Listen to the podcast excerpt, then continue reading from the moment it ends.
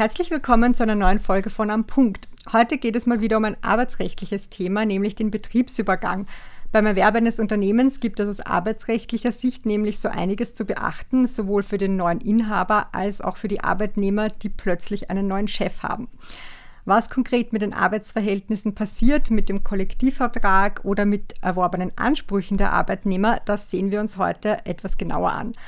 Um die wichtigsten Fragen im Zusammenhang mit Betriebsübergängen zu klären, ist Magister Lukas Wieser heute mein Gast. Er ist Spezialist für Arbeitsrecht sowie für arbeits- und unternehmensrechtliche Prozessführung bei Zeiler Floyd Zatkovic in Wien. Schön, dass Sie heute da sind, Herr Magister Wieser. Ja, vielen Dank, Frau Magister Wurzer, für die Einladung zu diesem spannenden Thema. Dann starten wir auch gleich los zum Einstieg. Was versteht man eigentlich ähm, unter einem arbeitsrechtlichen Betriebsübergang und welche rechtlichen Bestimmungen sind hier besonders zu beachten? Ja, von einem arbeitsrechtlichen Betriebsübergang spricht man, wenn es zu einem Inhaberwechsel kommt. Arbeitsrechtlich bedeutet dies, dass es dadurch zu einem Wechsel des Arbeitgebers kommt. Die rechtliche Ausgangsbasis für arbeitsrechtliche Betriebsübergänge bildet die Europäische Betriebsübergangsrichtlinie. Diese wurde in Österreich im AFRAG, dem Arbeitsvertragsrechtsanpassungsgesetz, umgesetzt. Die in diesem Zusammenhang wohl bedeutendste Regelung enthält 3 Absatz 1 AFRAG. Dieser sieht vor, dass im Fall eines Betriebsübergangs der neue Inhaber als Arbeitgeber mit allen Rechten und Pflichten in die bestehenden Arbeitsverhältnisse eintritt. Es kommt daher von Gesetzes wegen zu einem automatischen Arbeitgeberwechsel. Jetzt stellt sich natürlich die Frage, wann ein solcher Betriebsübergang vorliegt. Dabei ist der Begriff Betriebsübergang trügerisch. Es ist nämlich kein, keine zwingende Voraussetzung, dass ein ganzer Betrieb im Sinne des österreichischen Arbeitsrechts den Inhaber wechselt. Vielmehr ist entsprechend der Richtlinie darauf abzustellen, ob eine wirtschaftliche Einheit vorliegt. Darunter versteht die Richtlinie eine organisierte Zusammenfassung von Ressourcen zur Verfolgung einer wirtschaftlichen Haupt- oder Nebentätigkeit. Bereits in den 90er Jahren hat der EuGH in der Entscheidung Christel Schmidt festgehalten, dass Reinigungsaufgaben in einer deutschen Sparkasse, die von Frau Schmidt als einziger Arbeitnehmerin ausgeübt wurden, eine solche wirtschaftliche Einheit darstellen können. Ob, wie im Fall von Frau Schmidt, im Einzelfall ein Betriebsübergang vorliegt, wird sowohl vom EuGH als auch vom österreichischen Obersten Gerichtshof insbesondere auf Basis folgender fünf Merkmale geprüft. Erstens liegt eine Übertragung einer solchen wirtschaftlichen Einheit vor.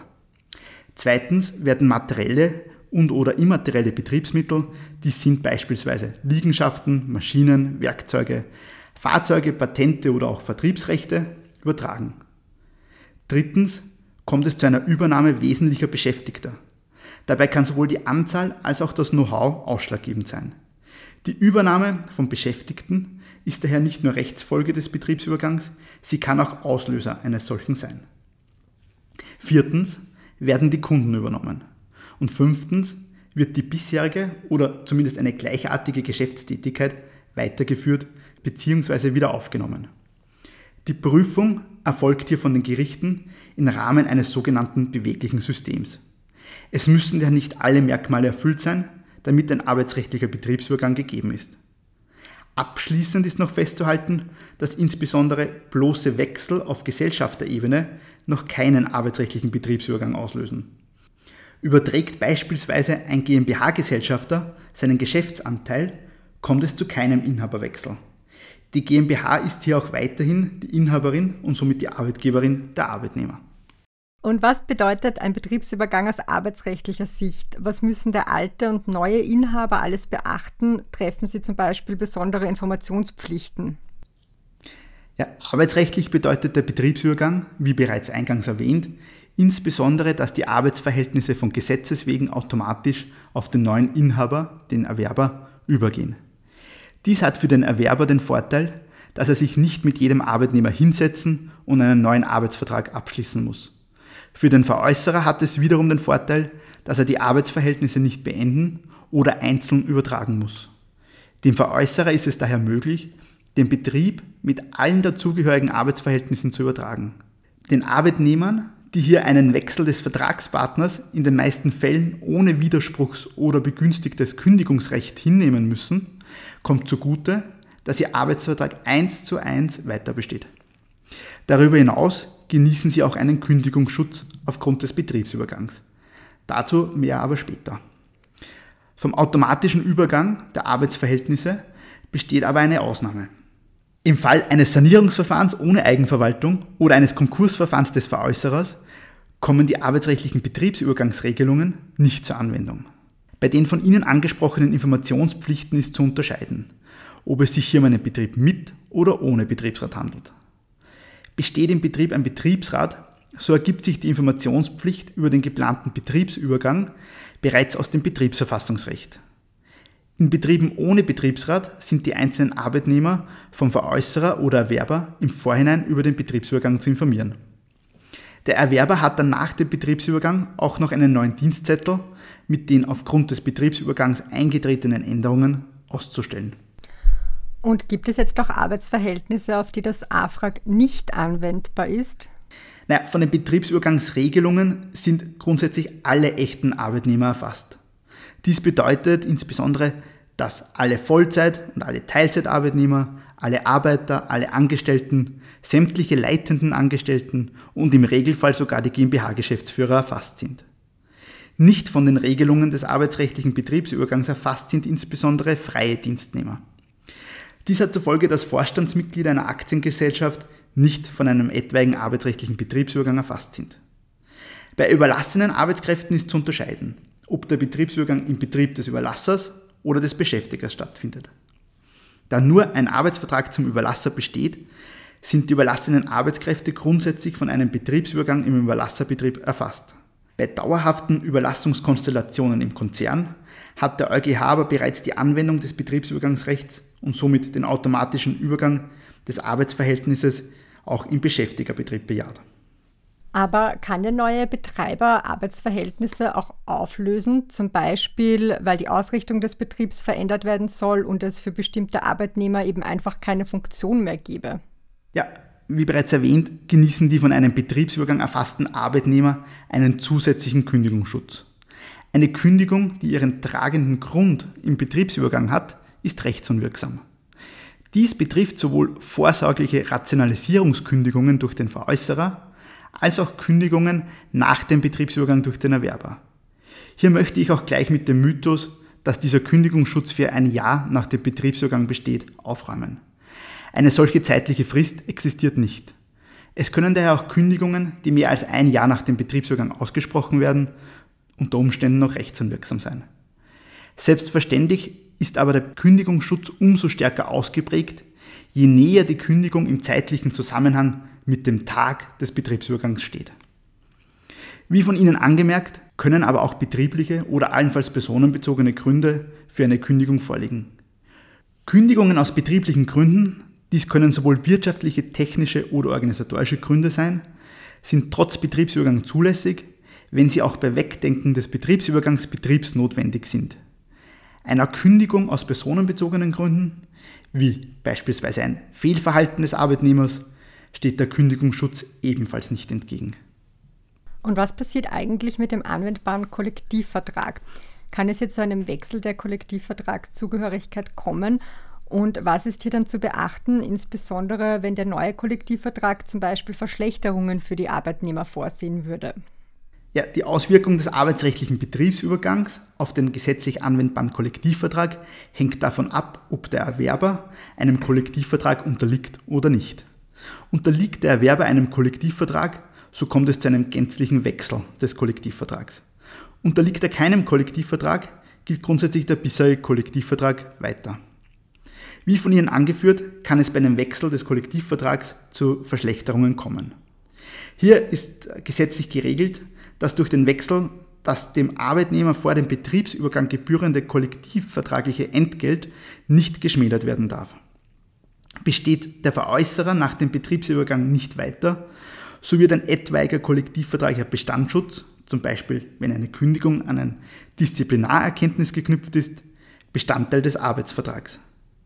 Darüber hinaus steht dem Arbeitnehmer ein besonderes Kündigungsrecht zu. Wenn sich aufgrund des Kollektivvertragswechsels oder der Ablösung von Betriebsvereinbarungen die Arbeitsbedingungen wesentlich verschlechtern. Der Arbeitnehmer kann dann das Arbeitsverhältnis binnen einem Monat kündigen, wobei sämtliche Ansprüche wie bei einer Arbeitskündigung gewahrt bleiben. Dies betrifft insbesondere Ansprüche auf Abfertigung alt. Schauen wir uns jetzt den Arbeitnehmer noch ein bisschen genauer an. Kann ein Arbeitnehmer der Übernahme seines Arbeitsvertrags prinzipiell widersprechen oder braucht er dafür besondere Gründe und was passiert dann mit seinem Arbeitsverhältnis? Ja, ein allgemeines Widerspruchsrecht, wie auch der OGH ganz aktuell zum wiederholten Mal festgehalten hat, existiert nicht. Ein gesetzliches Widerspruchsrecht besteht aber in zwei konkreten Fällen. Erstens, wenn der Erwerber einem etwaig wegfallenden kollektivvertraglichen Bestandsschutz nicht übernimmt. Wie vorhin festgehalten, wird der Bestandsschutz nur dann automatisch Teil des Arbeitsvertrags, wenn der Veräußerer nicht mehr weiter besteht. Existiert der Veräußerer weiter, kann sich der Erwerber Kollektivvertragwechsel vorausgesetzt aussuchen, ob er einen Bestandsschutz einzelvertraglich zusagt. Macht er dies aber nicht, kann der Arbeitnehmer dem Betriebsübergang widersprechen und beim Veräußerer verbleiben. Zweitens besteht ein Widerspruchsrecht, falls der Erwerber einzelvertragliche Pensionszusagen nicht übernimmt. Darüber hinaus wird insbesondere in der Literatur diskutiert, ob auch aus anderen Gründen ein Widerspruchsrecht zustehen soll. Dies wurde bisher in der Rechtsprechung für ein Betriebsratsmitglied bejaht, wenn dadurch die Mandatsausübung für das Betriebsratsmitglied verunmöglicht wird.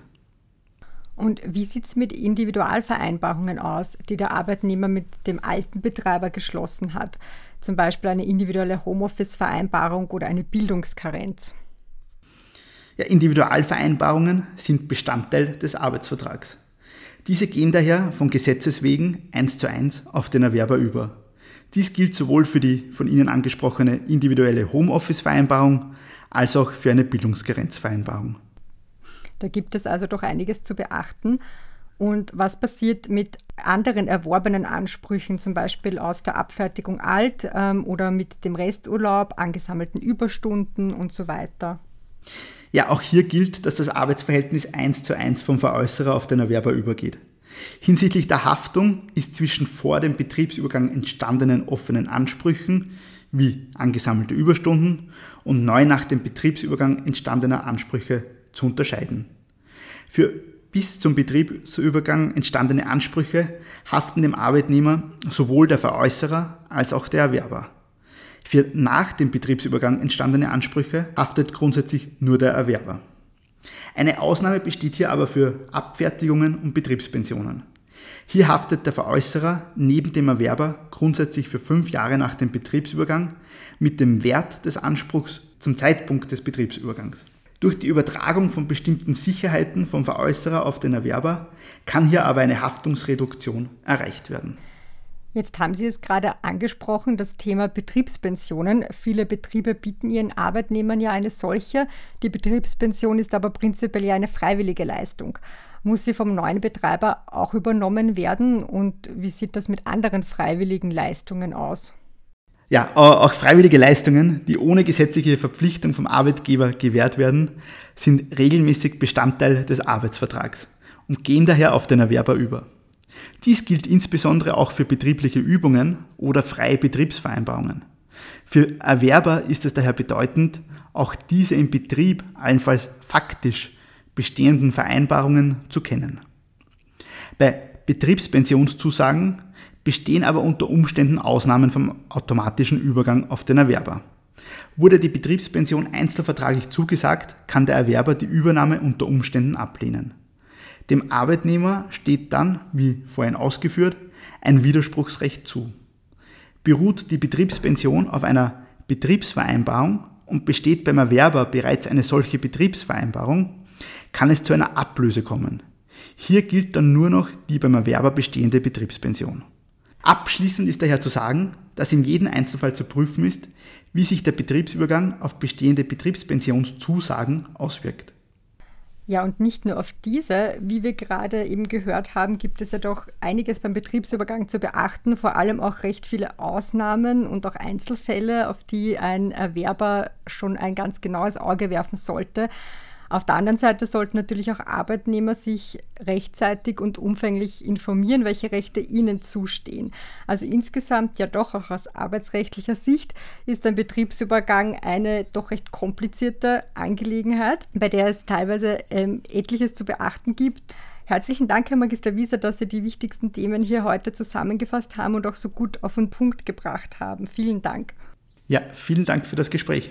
Damit verabschieden wir uns auch von unseren Zuhörerinnen und Zuhörern und bis zum nächsten Mal bei Am Punkt.